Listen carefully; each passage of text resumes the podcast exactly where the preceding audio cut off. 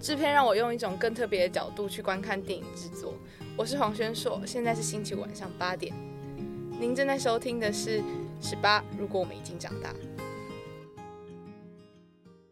暖嗓子，我现在鼻音会不会很重？还好，现在一切看起来都很不错。好好，太好了，好好好，那开始喽。好好，各位听众朋友们，大家好，欢迎收听十八。如果我们已经长大，今天这集呢是探险日记。呃，探险日记顾名思义就是想要来聊聊，呃，不同的人他们经历过什么样子的事情，他们现在为什么现在在这里。对，然后听听他们在不同地方探险的呃一些小记录。那我们今天这次呢，邀请到了我真的在实习遇到的一个我非常欣赏的伙伴，我觉得很厉害。然后，那我们先欢迎他，他叫轩硕。Hello，轩硕。Hello，Hello，大家好。好。然后我跟轩硕是在之前女性影展的实习生认识的。对对，那你要不要先跟听众自我介绍一下？好，我跟缺牙是赴汤蹈火的好伙伴。赴汤蹈火。好，大家好，我是黄轩硕，我是今年刚从国立政治大学广电系毕业的，然后大学四年就是嗯有拍片，拍了蛮多片，然后。大部分都是担任制片，这是为什么雀雅今天找我来的原因。嗯，然后我也在女性影展是待了三年，第一年当志工，第二年当实习生，跟雀雅一起，然后第三年现在是接待。嗯，对，所以我正在接待很多来台的影人。嗯，反反正就是我第一次遇到申硕的时候，我就应该是说我遇到申硕的时候，刚好也是我去北艺大交换的那一年，对，然后也是真正开始在了解。嗯，拍片是怎么运作的？然后刚好遇到了一个经验很丰富的人，然后那时候我遇到好多问题，我都会问说：“哎，这个怎么办？哎，那个怎么办？” 然后 他就会给我很多意见。对，所以我就想说，嗯，对于拍片领域可能还不熟悉，因为我觉得我们都还在学习。对对，然后。完全不不不认识或不熟悉的听众朋友，也可以透过这个单集，就是认识一下我们怎么认识这个职业。就是可能我们现在在业界上听到都已经是身经百战的，但是我们可能就是从一开始完全不懂，到慢慢摸摸起来，发现哎，好像哪一些特质是很适合，然后有有在哪个地方我们做的特别有成就感的，所以就今天想要邀轩硕来一起交流交流。对，然后那我们先说说我们。其实我觉得我们最一开始在同一个地方是在广电影，那时候对，是超级久，超级久，而且我们没有发现这件事情。对，我们是实习的时候才发现。对，我们实习的时候发现我们高中都高，你那时候高几啊？我是高二升高三。然后我是高一升高二，因为我们两个差一一届，嗯，对。然后我们那时候聊一天聊一聊，发现我们参加的是同一年的广电影，对对对，这很巧。然后我们觉得很扯，因为我们发现那时候是发现我们的那个 Instagram 的共同好友，对对对，有有有一些就是那营队当初的人，对。然后我们就发现说，我们其实，在以前就应该要认识了，但是我们没有认识到，然后是到不同不同队。但我记得说我们是隔壁小队哦，对对对。然后。后来就是我们到了女影之后才发现这件事情。嗯嗯，那想要问一下，就是宣硕在一开始是怎么认识到拍片这个职业，或是你当初为什么会决决定要进入广电系？嗯，因为我以前高中的时候是留在我的高中要反省，嗯，所以基本上以名次来说，学校蛮强制的，希望我可以去比较上面的学校，因为趴数低的人，呃，趴数高的如果往下填，那后面的人会没有机会。所以以学校立场来说，他希望往上填。所以对我来说，我的选择可能只有台大跟政大，因为我是文组的。嗯，然后台大跟政大都各有一个跟传播比较相关的系。嗯，然后那时候跟你一起去广电影的那一年，是为了要确认你对确认我到底想要去台大声传还是政大传院。嗯，然后去了政大传院，然后跟那边的人玩在一起，然后。跟小队服交流，然后他们跟我们说正大有什么实习单位、什么课，然后包括有剧场，然后也也有拍片的，嗯，然后有新闻。对那时候还在摸索的我来说，这里给我的选择比较多。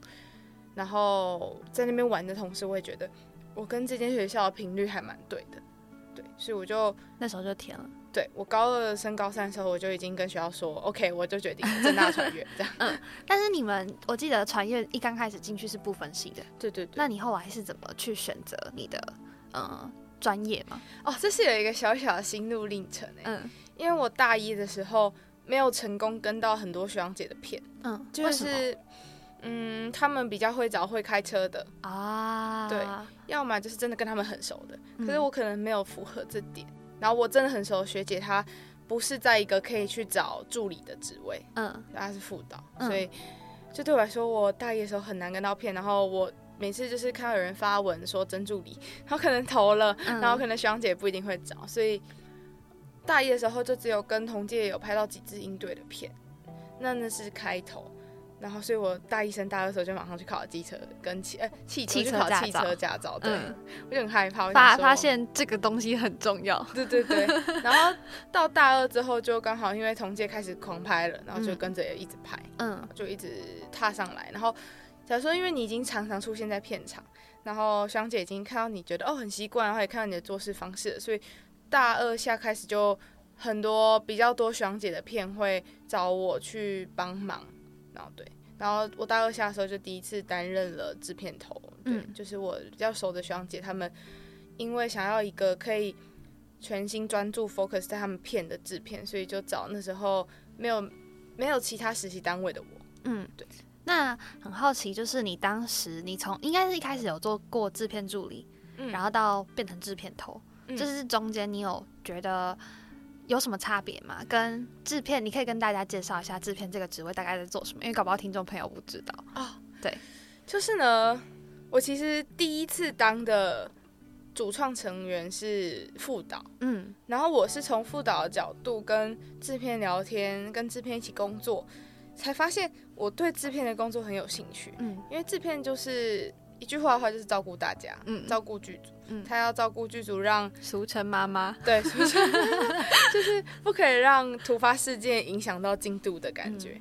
然后其实可以分成四大类，嗯，制片就是处理演员、场地，嗯，然后生活跟交通，嗯，大概就这四个。然后我们会再去细分哪个哪些制哪些片场的东西是属于这四组的哪一组，然后我就可能会帮我的助理分组，说你做演员，你帮我做场地的部分。这样子，然后我自己可能会担整个生活，然后去处理大家的保险等等的。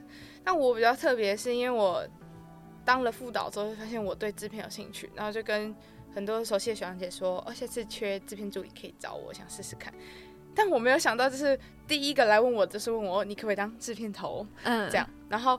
我超错的，我就是说我不行啊，不行啊，我没有当过助理耶。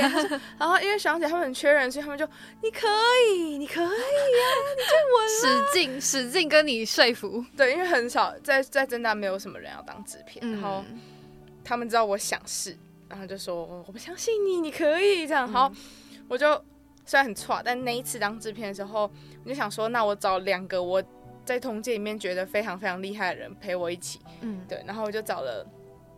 两个我们同届的，然后一个来当我的场地经理，一个当我的演员管理。嗯，然后这样至少我会觉得我两个可以依靠的人，然后三角三角形就是最强的。对 对，然后我那时候再然后再继续往下找助理这样。嗯，然后就变成我们制片组虽然很大，但是没有出什么大错事去影响到双姐的。然后也是因为那一次的经验，跟演员的相处，跟剧组的相处，然后整个经验下来，会让我觉得。哦，对，这就是我想要在做的待的职位。对，那你一开始接到副导的时候，副导这个职位在做什么？跟它的内容又是什么？跟制片有什么差别？你觉得？副导的话，他是导演组的一个类似比较像助理职，可是，在学生制片里面，他被放成一个很大的职位。然后我那时候接到的时候，其实双姐帮我们上课。嗯。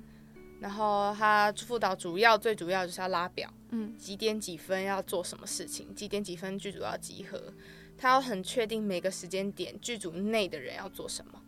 那制片跟他相反，制片就要确认剧组外的东西，所以一个对外，一个对内，嗯，然后两个要合作无间，嗯，合作无间，对，所以通常副导跟制片要联络要非常频繁，才不会让事情出错。就可能说，呃，对外的事情他要求。我们的房间一定不可以有什么刮痕，嗯，家景不可以刮到任何东西，那我就要去跟副导说，那对内的东西要麻烦你帮我宣布，或者是我们沟通，他说他现在在忙，那我就去帮他跟大家说哪些东西是我们家景要确认的，嗯，对，还有假如说家景要进，他只规定可能进十五个人，那我就跟副导说，外面的要求是这样，那十五个人麻烦你帮我决定，这样他对内，然后。他去确认谁今天要到，谁不到，然后他要比较像是出缺勤的那种概概念，然后什么时候要做什么事是副导在管，所以我去片场的时候，可能跟副导比较熟，或是我现在手上是太多东西，我就会，嗯，副导现在干嘛？我什么时候要去拿饭？我该去拿饭了吗？嗯嗯嗯，就问一下那边。对，然后如果今天有 delay 的话，也是副导要出一些。计谋，嗯，让导演知道我们现在很赶，你快点。对，像我我们当副导的时候，有时候会骗导演，现在已经过了，就比较快。就假如说他是十一点半要拍完这一刻，我就跟他说你已经十一点四十五了，赶快赶快。但其实还没到。对对，其实还没到。然后他就会尽他所能尽快，然后跟我说 OK，我这刻 OK 了。然后就跟他说哦，其实才十一点半，你慢慢来。嗯，这是必要的时候施一些小计谋，让导演可以呃在。如期之内完成那颗镜头的拍摄。嗯，哦，好，那回到制片这个职位，因为你当到蛮多，到最后毕制的时候，你还是担任制片这个角色。对对。然后我想要听听，就是从呃你在大学期间到毕制这段期间，嗯，担任制片这个角色，你遇到最困难的事情是什么？最困难哦，嗯，我觉得有分跟对外，还有对内的困难。嗯，对外的困难，我觉得首先是天气。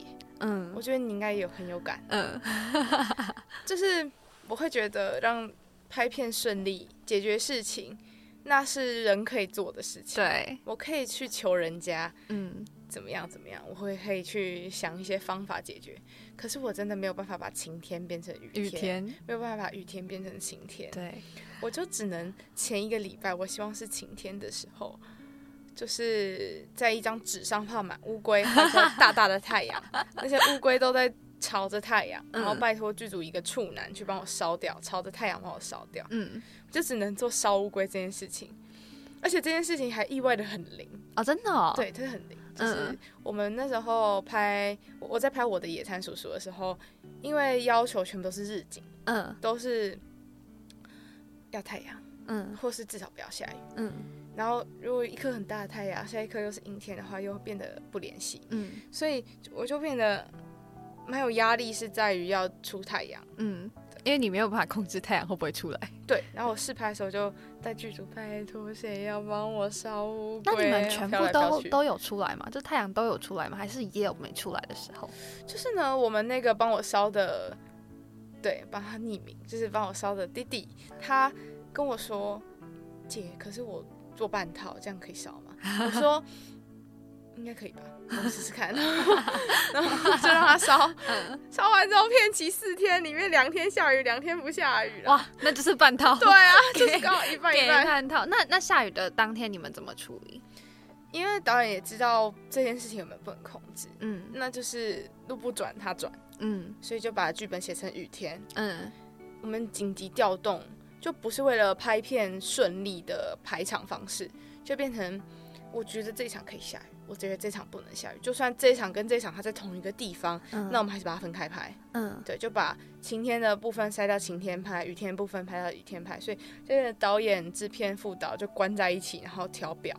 嗯，就变得可能我们这个景它虽然才两个场，它半天就可以拍完，但是我们两天早上都去。嗯，分两天去拍。对，就变成像是这样解决。那就是因为他也知道他的剧本要求全部都是晴天，在我们没有。延后的拍拍片的预算底下，他就只能改成，就是雨天也 OK 这样。嗯，我觉得就是大家要沟通，嗯，然后不要有情绪。你刚刚讲到不要有情绪，嗯，那我很好奇，为什么你会有这样子的解读？就是呃，是之前在工作上有人有情绪，然后到造成什么样子的嗯不愉快的事情发生吗？或者是还会有什么样子的后果？嗯。我觉得情绪这件事情在现场难免，嗯，但是在前期我们还关在一起处理事情，那还没有时间压力跟太，就是我我觉得我可以接受大家在现场有情绪，因为那真的很难很难避免。尤其你今天可能，你昨天可能两点睡，你今天四点出门的时候，我觉得去互相包容伙伴的一些情绪是合理的。可是，在已经我们已经很急迫的底下，那我们在解决一件事情，可是你在对天生气，说你天气为什么要不好的时候，或是你在气。我的剧本没有办法这样，那我觉得于事无补。对于事无补，还不如我们想怎么样获得更多的金源，让你可以拍的开心跟拍的满意。嗯，或是就是我们就去动，因为没有办法。嗯，对，我觉得这也是一个副导的职责，他要去说服导演说，我们就现在就这两个选择，一个就是增加钱让你可以满意，然后另外一个就是去就是要改。嗯，那我觉得是副导的说服技能很重要。但我在我的野餐所说的时候，完全没有遇到这个问题。嗯，就是我们三个就是集思广益，然后一起合作，对，一起合作。然后在突发事情的时候，可能另外一个睡觉也会 call 到另一个起来，也不会 就是也不会有起床气的问题。就是嗯，我们就会哦，真的假的？好，我们来开会。所以你们算是蛮合拍的，在工作期间，我跟我的野餐叔叔的导演陈宇翔，嗯，副导方品荣。我们三个是非常非常合拍的，嗯，对，所以你们就是变成一个黄金三角的组合，我觉得还蛮黄金三角，因为其实个性上三个也很互补，嗯嗯。然后因为你们也带着野餐叔叔到国外的影展，嗯，然后我很好奇，因为其实在我之前在学学学校的时候，我们学到是一部片如果想要投影展，其实是在事前就要先规划。然后我这这部分就想问，就是你们是事前规划，还是你们后来才去做海外的呃影展投投稿这样子？我觉得可能我跟陈宇翔凭着一股有机会就冲啊，所以其实一开始就是因为一开始还没有收回经费，所以我们就往每个不需要报名费，但是看起来有历史的影展投。嗯，当。我我现在最近才发现这个策略不一定好，是因为我们第一个就投金税，嗯，然后就没上啊，对，然后可是心就有一点重，嗯，应该说也不是也不是生气，就是有点难过，嗯，因为我们的主角巧巧他是由郑义轩饰演，然后郑义轩是去年金税的最佳演员，嗯，我们就会觉得没有办法让义轩回到那个影展，我们多少会。觉得很抱歉，是不是我们不够好？嗯，对。然后最近去关注电影节，跟他们聊天，才发现很多导演把金税压到最后啊。对他们觉得先让片子有一些就是曝光率，有一些知名度之后，他们再去金税，搞不好会比较有机会。我是不知道怎么样会比较有机会，但哦，没事没事。好，就是我不知道怎么样会比较有机会，但。搞不好那样是一个不错的策略，所以我的下一支片有可能就就会采取这样子的方式去投影展，对，可能会跟导演提议 说，哦，这样也不错，看你比较想要哪一种方式。嗯，然后我跟宇翔当初是在 Film Freeway 上面就是一直看。啊，对，一直看有哪一些免费的免报名费的影展可以投递。对，因为野生叔叔比较涉及到一些劳工议题跟儿童议题，对，那儿童影展跟劳工影展。是全世界的，我们就搜寻，然后投，然后整理了一些影展投递资料包，然后就，然后这个影展好，这个影展够，够够够。然后其实我们投了，不太确定，我们也不太也，已经不太记得我们投了什么。所以如果影展回信回来说你入围了，那就像一个超级无敌大大礼包，对那种感觉。对对对对。那你们第一个收到海外影展的就是釜山吗？还是是俄罗斯的？嗯，因为我记得你们有目前是俄罗斯跟釜山嘛，和少影展。五月的时候收到两个，嗯，一个是厦门，哦，厦门的，对，然后另外一个是釜山，嗯，但厦门是教授推荐，嗯，所以其实他不是他们报名的，对，他是教授推荐，然后他们那边觉得不错，他们就入围了，嗯，然后也是有提供我们住宿，甚至这个有机票，嗯，因为他是跟他是。本来就寄信问政治大学广电系的有没有要推作品出去？对对，有没有推作品出去？然后那边那边有一个蛮可惜的是，他的放映日期跟去的期间包到我们大学毕业典礼了啊。对，还有包括我们入围的一个放肆大赏，他的颁奖典礼在我们毕业典礼当天。嗯，所以我们因为毕业典礼放弃了两个出行展的机会，嗯，然后一个甚至有包机票饭店，好像是住五星级饭店，对。但是四年的结束，感觉就还是要在原本的学校结束。对我们有那个坚持在，嗯嗯嗯，然后放弃了一个这么好的机会。对对对，然后那时候厦门还跟我们教授说。如果早一点看到这个作品，他们就会排为开幕片。然后我觉得这个也是一个蛮可惜的，嗯，对，因为野餐还没有当过开闭幕，嗯，然后我想说，哇，开幕片，嗯，结果对，但也没有机会，所以比较可惜。那就是结束厦门之后，就接下来就直接去釜山了吗？对，那时候釜山的时候，他开始问我们相关细节的时候，嗯，因为我。小时候就深受韩国的文化影响，然后就有一种哇，去釜山播哎，嗯，那我是有机会可以过去看看，这样，我想要到现场跟观众一起看片，嗯，然后我就拜托导演帮我，嗯，问说是不是可以出席引人这样，然后他们就说当然大欢迎，然后他们正准备要问了，嗯，然后说可是短片是都不付机票，那长片才会有机票，但是他们会提供五天的饭店住宿跟呃，包括。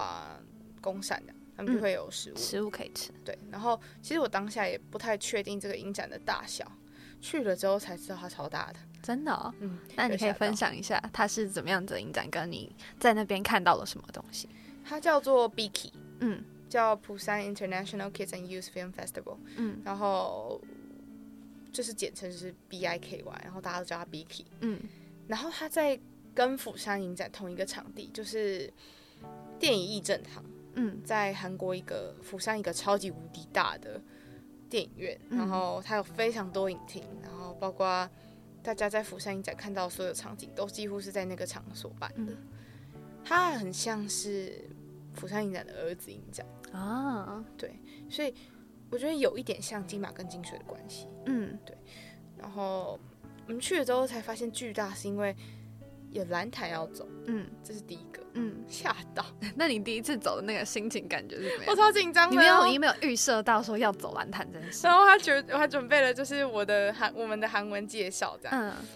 结果没有问我们，因为我们是短片，就只有站在前面，然后说这是。然后大家欢迎我们的我的野餐叔叔的制片跟副导，然后跟大家挥个手，然后就跟好，然后就青青光影厅前进。然后我就说啊，原来没有讲话，嗯，继续走，嗯，然后超紧张，然后想说不可以臭脸，不可以臭脸，要微笑，微笑，微笑。对，那你可以说说，就是在现场你看到了什么跟台湾的影展相比吗？哦，就是釜山的电影教育非常，我觉得很，他们很注重，嗯，所以。有很多场电影都是看到，全部都是小朋友的，嗯，有幼稚园，有小学、国中、高中，嗯，就是他们有各种年龄层塞满影厅的状态，嗯，但应该是跟学校有合作，对，就他们的校外教学就是来映正堂看电影，嗯，然后我们的刚好是一个小学左右的年纪的单元，嗯，然后比较像是我们的单元是叫做跨越。年龄或是国界的那种界限，嗯，跨越界限的感觉，所以有很多片是像我们的片是一个流浪汉、一个老人跟一个小朋友的友谊，嗯，然后也有看到战争下的不同国籍的友谊，嗯，然后是不同嗯出身就是贫富贫富差距的友谊，嗯，对，在那部尼泊尔的片非常的印象深刻，嗯，然后嗯。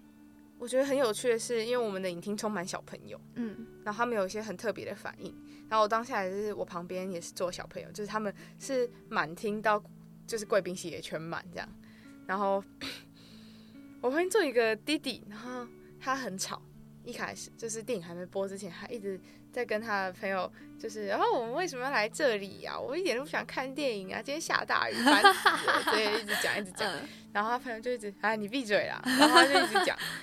然后开始播之后，他一开始说嗯什么，然后他说啊不是韩文呢，然后然后讲一讲之后突然安静，因为就是开始播了，然后播一播中间，然后他笑的时候还会这样笑，然后想要装酷的笑，嗯，结果后来因为野餐叔叔有一些比较可能比较感人的部分嘛，然后就开始哭，他哭了一把鼻涕一把眼泪，然后我就这么夸张吗？对，我就看过去跟他说呃你还好吗？然后他就。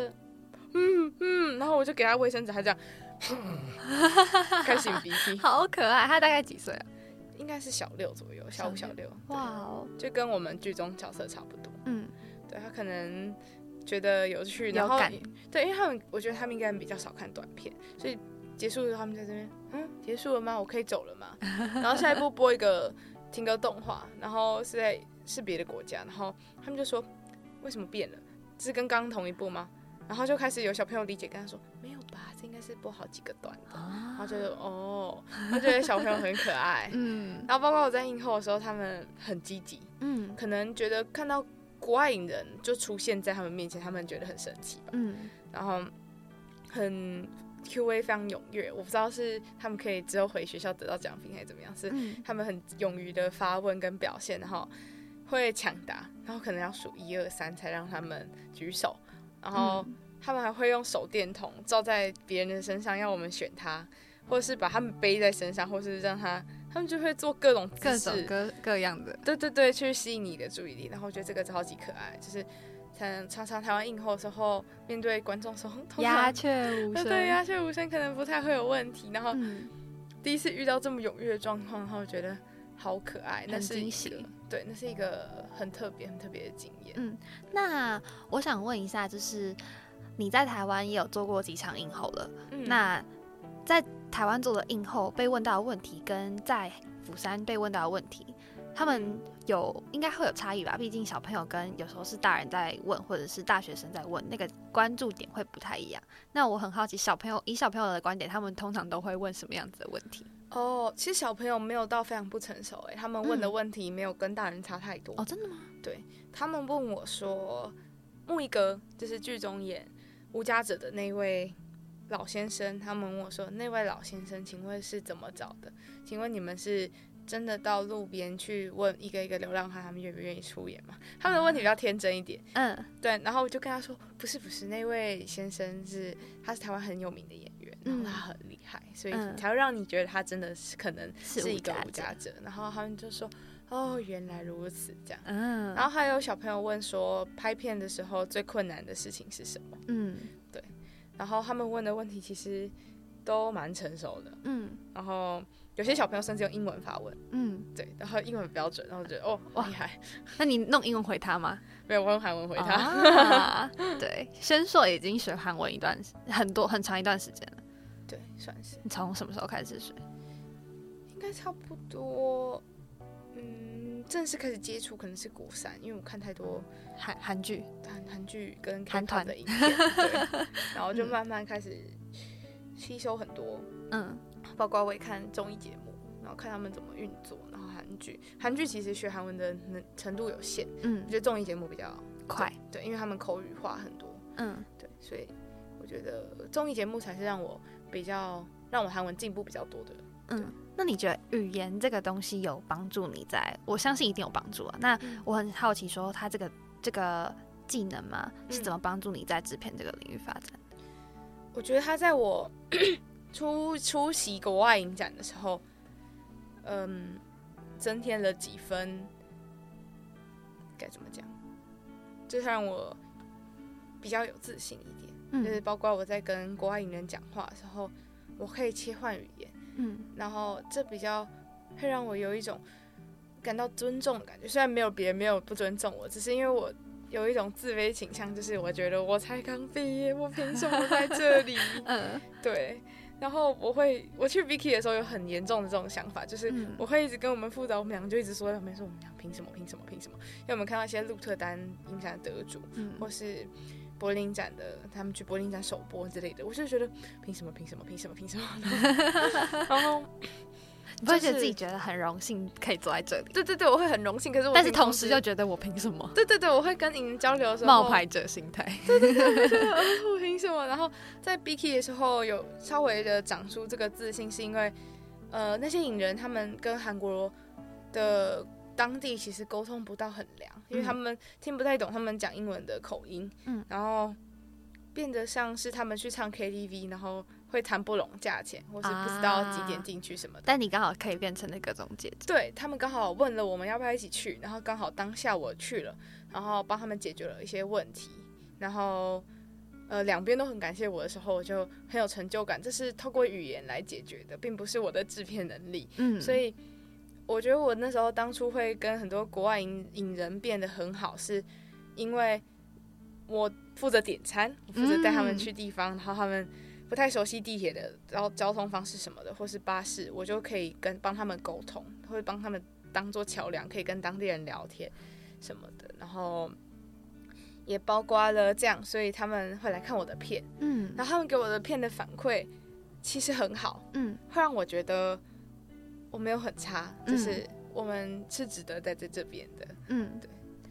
那我想要问，一开始你会刚有刚刚那个，你觉得自己很差，或是你觉得这个东西不好吗？还是就是那个心态是为什么会有？你觉得为什么会有这样子的感受？嗯。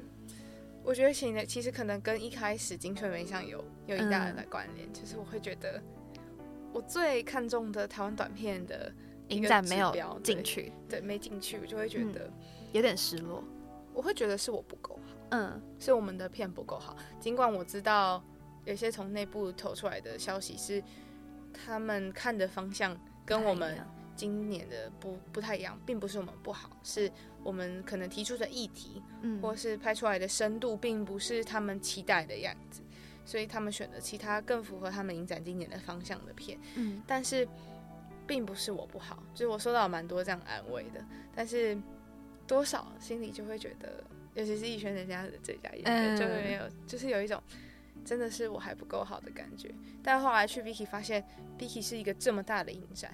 然后我们甚至得奖了嘛，就是那时候还会跟评审团讲话，还会有一点怕，就会觉得我评审我评审，但是就觉得还是要跟我们这一群就是评我们的评审打个招呼。嗯，然后我当初跟韩国打招呼，韩国评审、日本评审，但是因为欧洲的评审他们一直都处在他们身边，永远围着影人的状态，我一直没有机会聊天。嗯，后来就是就是影展，那我们就是升级堂。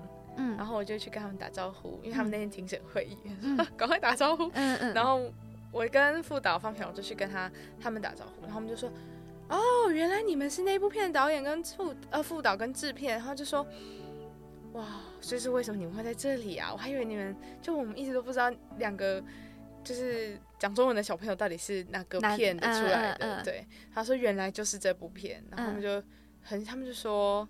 我们现在不能跟你聊太多，因为今天下午是评审会议。但晚上我们欢迎一起聊聊。嗯，然后晚上的时候，一个荷兰的导演就特别荷兰荷兰的评审就特别来找我们。然后那时候因为我在跟瑞士导演相认，因为我们都他的片之前在女影，然后我在跟他相认，所以我很忙，所以就跑去跟副副导方朋友说，他很喜欢很喜欢我们片，但是比起他有一个更喜欢的评审，他是南非的评审，然后他有很多很多话想要跟你们说，就是。明天就是典礼结束的时候，方便的话可以聊聊。这样在他们离开之前，我们就很开心，因为我们没有想到我们会收到这样的反馈。嗯，因为说实在的，在很多台湾影展放的时候，或是我们的 Letterbox 评论上面，嗯，可能很多人友善还是没有没有到很友善。嗯，对，然后评分也没有到很高，所以有时候还是会被数字影响，或者是网络上的评价，或者是给的建议，多多少少还是会有心理上的影响。对，而且基本上，其实一开始我们教授没有到很看好我们。嗯，他跟我们说，其实他很准。他说，这个台湾影展可能不太会喜欢，嗯，但是可以多往儿童议题或是劳动议题、去社会议题走，对，会比较有利。然后果然就是我们入围的影展都比较偏向劳动跟二少、二少，嗯，对。然后国外的角度可能跟台湾人也放稍微不太一样。然后他们觉得无家者跟小学生的友情，而且小学生也别算是比较有钱家里的小学生，他们觉得这段友情对他们说很特别，然后他们很喜欢这个故事，然后就变得给我很多反馈，让我觉得我冲到很多点，嗯，我真的这部片没有没有你想的那么对，就是个人大家的观观点都不一样，嗯嗯嗯，那不喜欢的人呢？没关系，就是嗯嗯嗯，对，那喜欢的人，那我们很谢谢你，然后也很谢谢不喜欢的人，他愿意把这部片看看完，对啊，嗯。嗯，毕竟都还是有给出一点新的反馈，对，而且有些反馈它是很真实的，嗯，例如有观众在 Letterbox 留言说他觉得角色的功能性有点高，嗯，对，这就是为什么他没有这么喜欢，那这也是当然，这是我们在剧本考量的时候就有发现这件事情，可是。选择了，我们做了一些不同的选择，所以让这部片看起来是这个样子。嗯，对。然后我就觉得啊，当初提出的我们提出的疑问也有观众提出，那他真的看得很认真，然后也很谢谢他。嗯，我觉得是一个很棒的经验。然后你刚刚也有提到说，就是你在釜山跟不同的影人接触，然后也有跟着他们带带他们到不同的地方，或是一起去一些地方吃饭、唱歌。那这个也可以谈到，就是你今年在女影当接待这件事情。因为现在还是女影期间，还在还在，等一下要去接待了。哦，等一下去接待，然后明天接闭幕式，对，然后后天去送机。哇，对，因为在接一个印度女性主义非常非常先锋的一位导演，嗯嗯，他是叫 Deepa，嗯，我现在正在等一下带他去阳明山玩，他今天想去大自然走走啊。对，那我想要听一下，就是呃，今年的女影担任接待第一次吗？还是算是第一次？对我是在釜山的时候。我被釜山的接待吓到了，嗯，他们 reception 超多，嗯，然后可能会包一间居酒屋让你在里面点到饱，嗯，然后饭店也非常好，然后假说没有应后没有行程，跟他们说他们会开自己的车来接你，嗯，他们也不一定每次都是大巴，嗯，然后会是我会看到招待招待组的接待组的人，他们会开自己的车来接你去影城，或是接你去机场，然后这件事情让我觉得。被招待真的很好，然后我想要试试看我从招待别人对招待别人的感觉，所以我今年就回去女影，然后原本是要回去戏院组，但是有开出接待之后，我就问说，我有想试试看接待是可以的嘛？然后，然后他们就让我去试试看，然后，呃，我今年总共接了三个影人，比较主要是第一个是从韩国，就是他是一个独立策展人，他是来上。教室小教室的，就是上实验电影的叫小教室。嗯，然后他叫新恩史，然后因为是韩国人，所以那时候宁那边就派我去接这样。然后另外一个是一个印度的导演，他拍伊朗女权在政府底下的一些被压迫等等的状态的一支纪录片，那支片非常非常好看，叫《通往美好小径》。我接了 Three Mo 一赛，然后。跟他玩了非常多，他非常非常非常有活力，是那个你带他们去夜市的那个，对对然后射超准的那个，对对，他超厉害的。然后他超级无敌喜欢台湾食物，他还会在牛肉面里面加酱油啊，在牛肉面里面加酱，他是嫌不够咸，对对，他觉得不够咸，他吃 超级重口味。然后他最喜欢的食物是珍珠奶茶跟臭豆腐。哦，那他很台湾人，对他很台湾人。然后。就是接待他，然后现在是在接待另外一位印度导演，然后带他出去玩这样子。哦，那很好奇说，嗯，你从一开始被接待到你现在接待别人，那个差，呃，因为现在主要是在当接待方嘛，然后我想要问一下，就是你在接待方这中间，你有没有遇到什么困难，或者是你觉得有趣的地方在哪里？嗯，我觉得困难其实就是最开始。跟你女人还不熟的时候，尤其我一开始一次接两个，然后还要跟其他，因为十一号到十六号来很多影人，要跟其他影人交流。就我原本以为觉得我社交能量很足，其实一下就用完了。然后这个，等一下，你是你要不要跟大家分享你的 MBTI？哦，我是我是 ENFJ，嗯，对，然后我是一以前测的时候，我不确定现在，我记得之前掉了大概二十趴，嗯，在跟。缺牙认识的时候，大概是一九十七趴左右，超夸张。我每天跟他工作的时候，就觉得这个人的能量真的太高。就是我有时候在工作的时候，能量不会这么高，他的能量会开到九十几趴，然后就觉得这个人讲话讲没停。但其实也是因为那时候我们刚认识，对。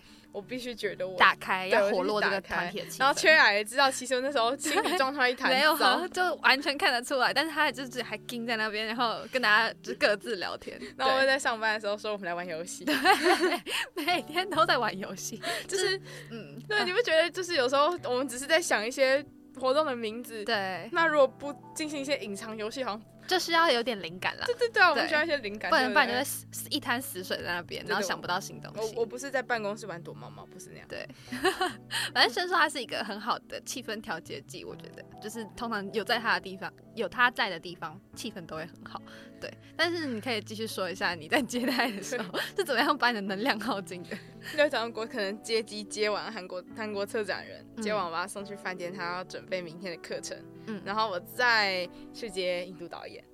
然后虽然我有一个伙伴一起接印度导演，他就是我们两个就是被他的高能量有震惊到。你说导演的高能量吗？对他比我还能量还比你还能量高。对他跟我差不多啦，其实他是跟我一个很像，他是一个跟我很像的人。嗯。然后我们带他去夜市，嗯，然后他又找来了他在台湾读书的朋友，哇，就变得我一整天就是在聊天，对，整天都在聊天，然后可能用的不是我的母语，所以我就变得。有时候还是会有点吃不消，对，然后有点迟缓，嗯，然后因为这又是工作，所以不可以安静，嗯，就假如说我在釜山的时候有社交能量用尽的方式，有有那种状况的时候，我就待在饭店，可能我就跟我的副导今天就自己去逛街，可能就会充电充回来，嗯，但就是因为在工作不行啊，就要慢慢充，然后就要用很就一直接一直接，然后。隔天又接，隔天又早上带他去吃鼎泰丰，带他去逛超市什么什么的，一整天下来，然后身体累，心里也累，嗯，然后而且尤其一开始还没有到那么熟，我们导演就一直 Don't be so stressed，不要 so stressed，然后就 OK，I'll try，I'll try，I'll try，所以所以其实导演比你们还要照顾你们的感觉吗？一开始心里想啊，但是我们帮他解决很多问题啊，他他我问他，我最后一天问他说，所以你会。从饭店搭到影城吗？他这样看着我，no。怎么？为什么他会说 no？因为几乎他每次去影城，我们都会带他。那我很好奇，就是你们在接呃印度导演或者是接其他导演的时候，除了他们要出示映后之外，你们还会帮他们安排行程吗？像你说，你等一下要带他去 阳明山玩，对，我们会问他想去哪里玩，嗯，然后如果是我们可以的时间，嗯，我们就会带他去，但不是每个自工都这样。就是看自己的时间安排，跟看你喜欢艺人的程度。就是我们的义务只有让他有活动，时候把他带到现场，然后确保他每天都有安全回到家。嗯，其实确保他是安全的，跟有活动的时候要同行。嗯，之外要跟他去哪里都是自由。嗯嗯，就是看你自己跟影人的交集。跟友谊程度，嗯，就像因为我们真的很喜欢迪帕，然后迪帕其实也不是我的担当影人，我担当影人都回去。了，嗯，然后但是因为真的很喜欢他，所以我就甚至把车开出来，我今天要带他去阳明山，对，嗯，所以感觉在这次的接待经验当中，是跟影人比较变成好朋友的感觉，对对对，其实跟我在釜山的时候蛮像的，嗯，因为我那时候那时候他们除了接待人员，他们有接待志工，嗯。然后接待志工其实不像我们这样，他们没有担当影人，他们是就每天都待在电影院。然后他们是我们有问题去问，但是我们可以去找他们聊天。然后或者是我们有 CT tour 的时候，他们跟在旁边。嗯，然后对，就比较类似这样。还有他来接机，所以他们是随机的，他们是一群志工。然后可能今天去吃参鸡汤。他们也不能决定，他们是他们的正职人员挑说，嗯，你今天来来来，你们几个来这样，所以他们不是负责的引人去哪里，他们就去哪里，他们没有负责的引人，他们就是全部一起招招待这样。嗯，然后我在那边交到三个比较重要的朋友，就是那三个就志工里面，我记得他们交接待组有八个人，有三个我交到非常好的朋友，然后有一个甚至八月底来台湾找我玩。哇，对，所以就是跟釜山影展，我去我跟我跟我去釜山的时候影展的时候蛮像，就是。我们的印度导演现在都会说：“你们来印度玩，来跟我玩，我带你们玩。”这样就是觉得没有距离，然后那种感觉一直都是女影给我的。就是当不管是当外场自工还是当实习生，我觉得女影人跟人之间是没有高低，没有上下，嗯，然后距离是很近的，嗯嗯，对，这就是我喜欢的，我喜欢这里的原因，嗯。对，对我来说，就是我知道深受超级喜欢这个地方。然后我很好奇，就是对你来说，你一开始认识女影到现在，它有没有什么你认知上的转变，或是你对它的定义上的转变？然后我觉得也可以跟听众朋友们分享一下这个地方，你很喜欢的这个地方。嗯嗯，我觉得女影最特别的是，我进我在女影二零二一进来当志工之前，嗯，跟当志工之后是两个人。嗯，我其实原本没有非常喜欢电影。嗯，我是比较我是比较电剧影集派，然后比较节目派的，在细想就是看的东西也比较主流一点，然后没有到非常真的没有非常到关没有到非常非常关心台湾的影展之类的。嗯，但是大三因为进广电系了，我就觉得我可以去试试看，我还没有去过影展，那我也觉得比起从看片开始，我比较喜欢跟人互动，所以我就去当志工。嗯。果真那边的人都超喜欢看电影，然后我有被影响，嗯，对，因为大家都在看金马要看什么，所以你就觉得自己是不是应该也要？对对对，然后就觉得啊，我跟人家说我是跟大广电的，然后我没有在看金马，感觉超奇怪的，然后我就回家就研究一下金马片单，然后那一年也看了不错多的电影，嗯，从一开始因为我本来就对国片比较关注，我一开始看比较多国片，嗯，然后可能我的女影朋友想看什么。国际的片，我就跟着一起去，嗯，然后就被惊艳到了，嗯，然后打开那种对于电影世界的大门的对对对，然后看的电影就变得很多，甚至买一台投影机自己在家每天看这样，然后北影年那时候遇到了第一年北影跟奇幻也是买了很多票，嗯，对，然后再来隔年的时候我就决定我要回女影实习，所以女影算是你打打开你对电影世界的大门，对，也增加，因为也很多了很多同样很在乎影展的朋友。对，我觉得影展是一个很奇妙的地方，因为我也是透过影展认识电影的。嗯，就是我觉得，我不知道大家听众朋友怎么认识电影，因为我觉得有些有一派的人是他们从小可能家里就耳濡目染，就跟着看电影，喜欢电影。可是因为我们家没有这个这样子看电影的文化，嗯，我是没有被耳濡目染，我爸超喜欢看电影，就是真的。哎，我觉得我好像跟你一样，哎，因为真的，我我之前我我不知道我有没有跟。听众朋友们说，但是我在北医大的时候，我都会跟我朋友分享，就是我怎么认识电影，他们都会问你怎么会过来。嗯，然后我高中升大学的时候，第一次接触台北电影节，是因为我朋友拿到了一张贵宾证给我，然后我就可以去看颁奖典礼，我可以拿那张贵宾证去看各种各式各样的电影。对，然后。我国中的时候还是高中的时候，我曾经跟我爸还有我弟讲一句话，因为他们每次就霸着电视不放，然后都在看电影。然后我每次看到那些电影，我都觉得这到底有什么好看的？我真的对我爸跟我弟说过，电影到底有什么好看的？为什么你们可以看这么久？可不可以给我看电视？就我曾经讲过这句话，就是我后来我真的进到台北电影节去看不同国家的电影，然后那时候我去的那一年是刚好在。呃，十六厘米的胶卷重映，对，所以他们是真的在放弄放映机投影，然后中间换片的时候是可以让我们出去上个厕所的那一种。就说呃，接下来我们要换换胶片，所以大概要十到二十分钟。什么放映机过热还怎么样？忘记，我有点忘记那个时候的状态。嗯，但是我们就是真的看到那个胶片前面会有九八七六五四三二一，然后开始放。哦，好赞哦！对，那是那一年是拿到，好像是拿到他的考，就是很。原始的拷贝，嗯，对，就是大林宣言的拷贝这样。然后那时候我看的时候，就完全就觉得我被震撼了。然后原来电影可以长这样。然后那时候开始认识影展这个东西，然后也开始认识，呃，开始跟你一样，就是会 去去不同的影展，听到金马，听到女影，然后听到各式各样的影展，就会去看一下，然后买个票看一下。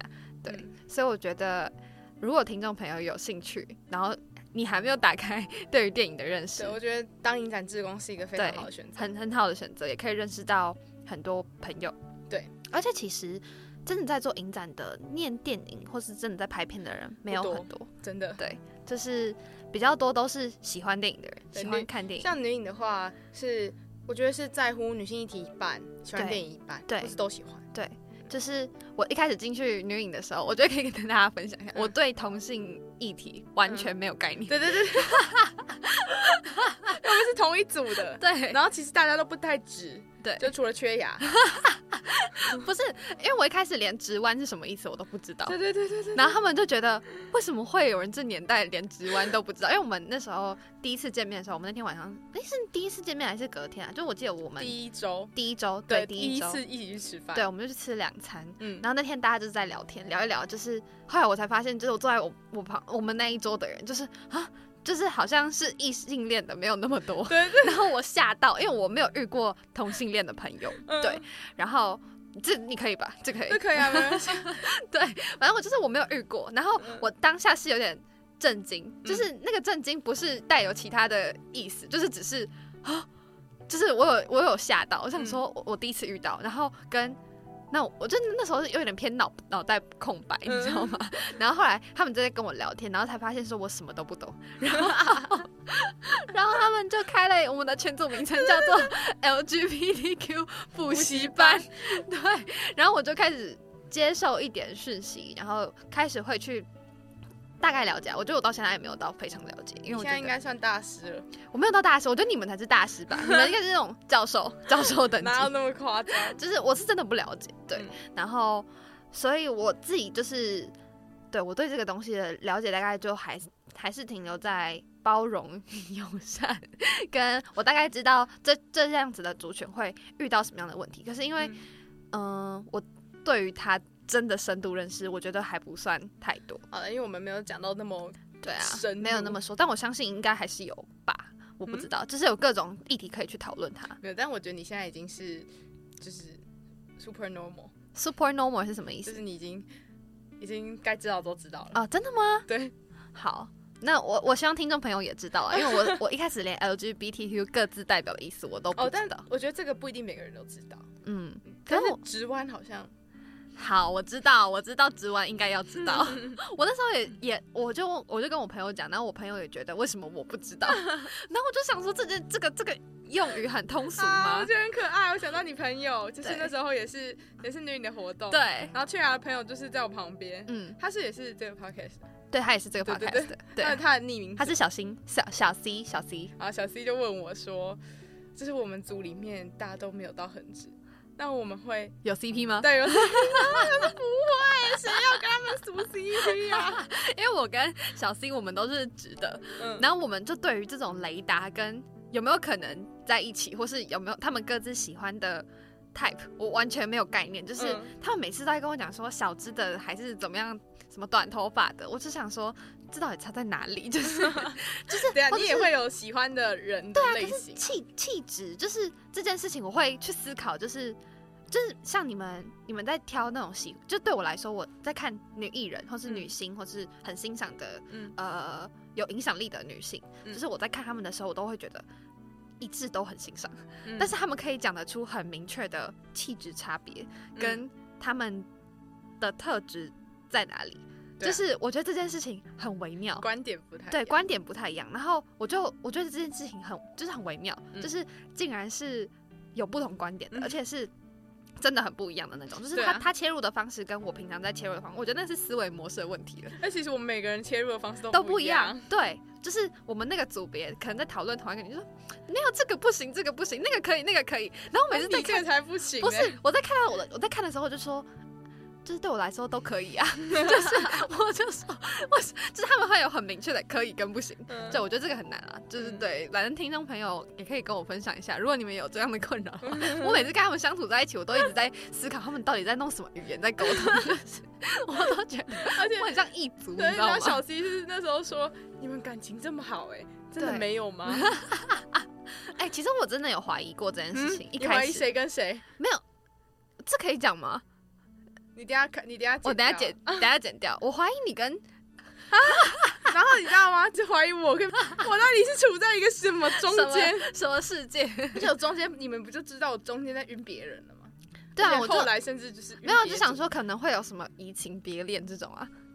哦，谁知道？我不知道，我这对这个系统跟运作没有到很了解。好了，没有，我们等下吃饭的时候细聊。好，我们再细聊。我们在我们在偷偷沟通底下到底有没有曾经有感觉过去或不过去之类的。好，等下那这这段可能就我不知道我会不会剪掉，应该会应该会把名字逼掉。哦，名字逼掉，逼掉。哦，不要叫他们听的时候觉得很好笑，就是逼逼这样。然后女朋友怎么办？好了好了，那嗯。今天这集单集就很开心，可以邀请到申硕来跟我们分享制片这一个职位，跟他也分享了很多他在海外不同地方，呃，跟人交流，然后现在到女营，对，所以如果对于电影还不认识的听众朋友，就是欢迎你走进电影，对，那你要不要跟听众朋友说个几句话？好啊，就是我现在有一支片叫做《我的野餐叔叔》，他还在。还在各大影展跑，那如果大家有兴趣的话，真的欢迎看到我的野餐叔叔，可以去看。它是一张海报，上面有一些蓝蓝绿绿的，因为弟弟穿蓝色，他们坐在草地上。嗯，然后他是在讲一个小朋友，他回家的路上看到一个无家者在举牌，但是中暑跌倒了，然后因此发展出了一段友谊，然后探讨很多现在无家者他其实是有工作，但是他也是被社会歧视。嗯，然后。可能小朋友他的妈妈本身也不是很接受这个无家者，所以会擦出很多冲突跟火花，然后他们之间的友谊其实非常可爱。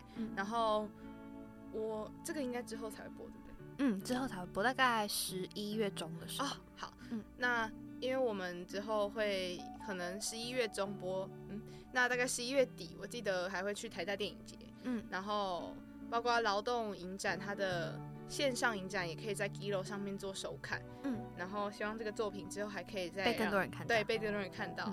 然后我觉得它是一个，假如说你没有到很喜欢电影。那我也我不我也不会觉得这个这一部片对你来说很难进入。嗯，然后我们的弟弟很可爱，然后木一哥 就是大家熟悉的，你你可能不知道他叫木一哥，但是你看到就会一定看到他，你一定看过他的脸。嗯，对。然后迪迪也有很多作品现在正在推出，然后包括彭毅瑶好了没？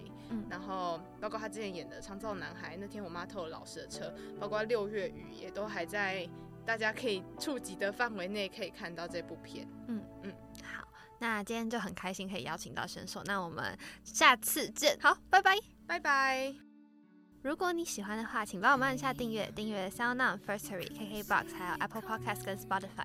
那如果喜欢我们的话，也可以追踪我们的粉丝专业，在 Instagram 打上 Saturday 十八，嗯，就可以找到我们了。那如果有任何合作邀请，也可以到 Saturday 十八 at gmail.com，就是可以。跟我们聊聊天，对，如果有任何反馈的话，那接下来我们都会放一些跟签售有关的消息到 Instagram 上面。那如果有兴趣的话，有问题也可以问他。对，好啊，好。问我，欢迎光临，欢迎光临。好，谢谢大家，好，拜拜，拜拜。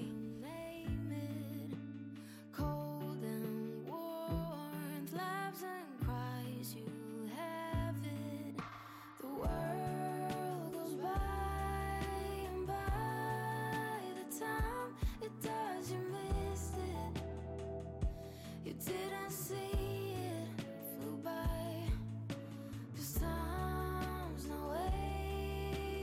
Oh.